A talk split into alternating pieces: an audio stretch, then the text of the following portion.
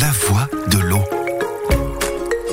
Salut tout le monde, c'est Lola, la voix de l'eau. Très contente de vous retrouver pour ce nouveau podcast. D'autant plus heureuse qu'on va parler de moi, l'eau, et de comment on me traite. Et ouais, non, parce que je ne sais pas si vous êtes au courant, mais... Je suis un patrimoine national, messieurs, dames. Enfin, en tout cas, je fais partie du patrimoine commun de la nation. Ma protection, ma mise en valeur et le développement de la ressource utilisable dans le respect des équilibres naturels sont d'intérêt général. Et justement, ça tombe bien parce que récemment ont eu lieu les journées du patrimoine. À cette occasion, Sénéo a donc décidé de proposer au public des visites de l'usine de traitement de l'eau du Mont Valérien. Une bien belle idée, n'est-ce pas? Allez, je vous propose d'aller voir ça de plus près. Oh, parce que oui, j'y étais aussi. Bah tiens, ça coule de source, non?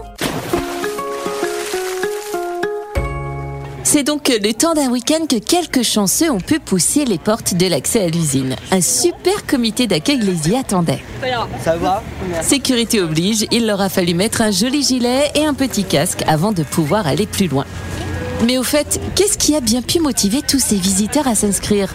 Évidemment, je leur ai demandé. L'odeur de l'eau peut-être?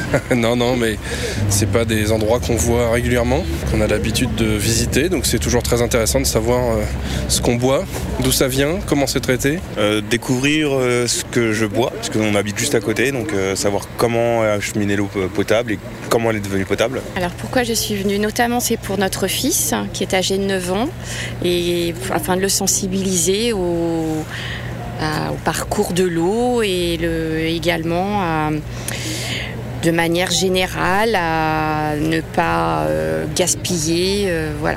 L'eau, c'est quand même un sujet du moment, sensible, donc euh, voilà. Puis l'opportunité. Et mes super parents m'ont vu le créneau de visite. Voilà, en famille, trois générations. Alors, vous vous demandez peut-être si ce genre de visite est souvent organisé. Eh bien non, c'est d'ailleurs ce que m'a confirmé Humbert Growin, directeur de cabinet chez Sénéo. N'est-ce pas Humbert que c'est une visite un peu inédite aujourd'hui? Oui, c'est la première fois depuis fort longtemps qu'on accueille du public sur l'usine et c'est un vrai plaisir et c'est une volonté forte des élus et du syndicat. Euh, on avait des difficultés à cause des considérations de sécurité et euh, on a réussi à outrepasser ça et à trouver un consensus qui nous permette d'accueillir tout le monde en, en toute sécurité et de pouvoir euh, présenter notre usine au public puisqu'on est très fiers de ce qu'on fait ici. Il y a un Français sur deux qui pense que l'eau fonctionne en circuit fermé, c'est-à-dire qu'on utiliserait l'eau grise, qu'on la repotabiliserait et qu'on la boirait. C'est parfaitement faux. Et on prend l'eau dans la nature, on la potabilise, ensuite on l'envoie dans une usine d'assainissement et ensuite on la renvoie dans la nature. Donc là, il faut expliquer ça et faire de la pédagogie auprès de chaque habitant. Eh bien que la visite commence alors. Bonjour à toutes et tous. Euh, donc, euh, bah, on est ravis euh, de vous accueillir sur cette usine de production d'eau potable du Mont Valérien.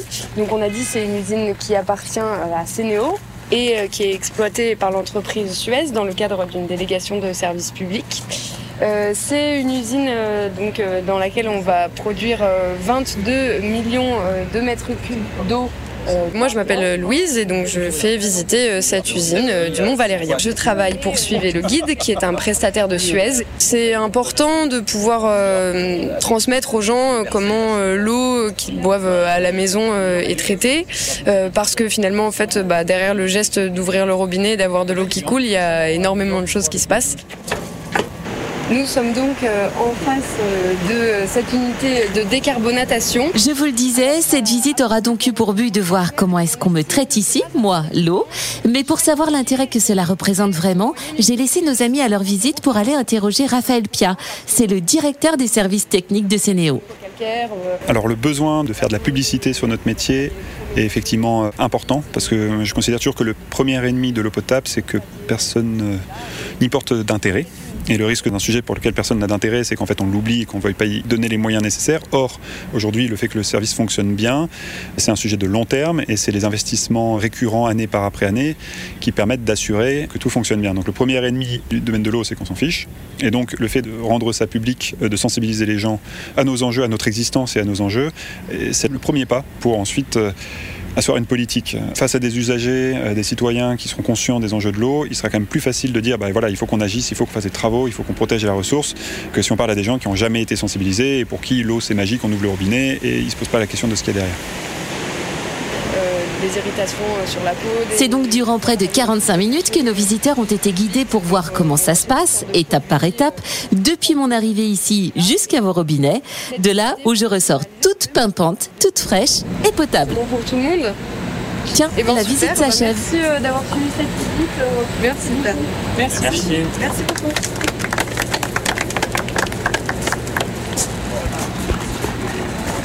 Alors, c'était bien cette visite? Vous en avez pensé quoi?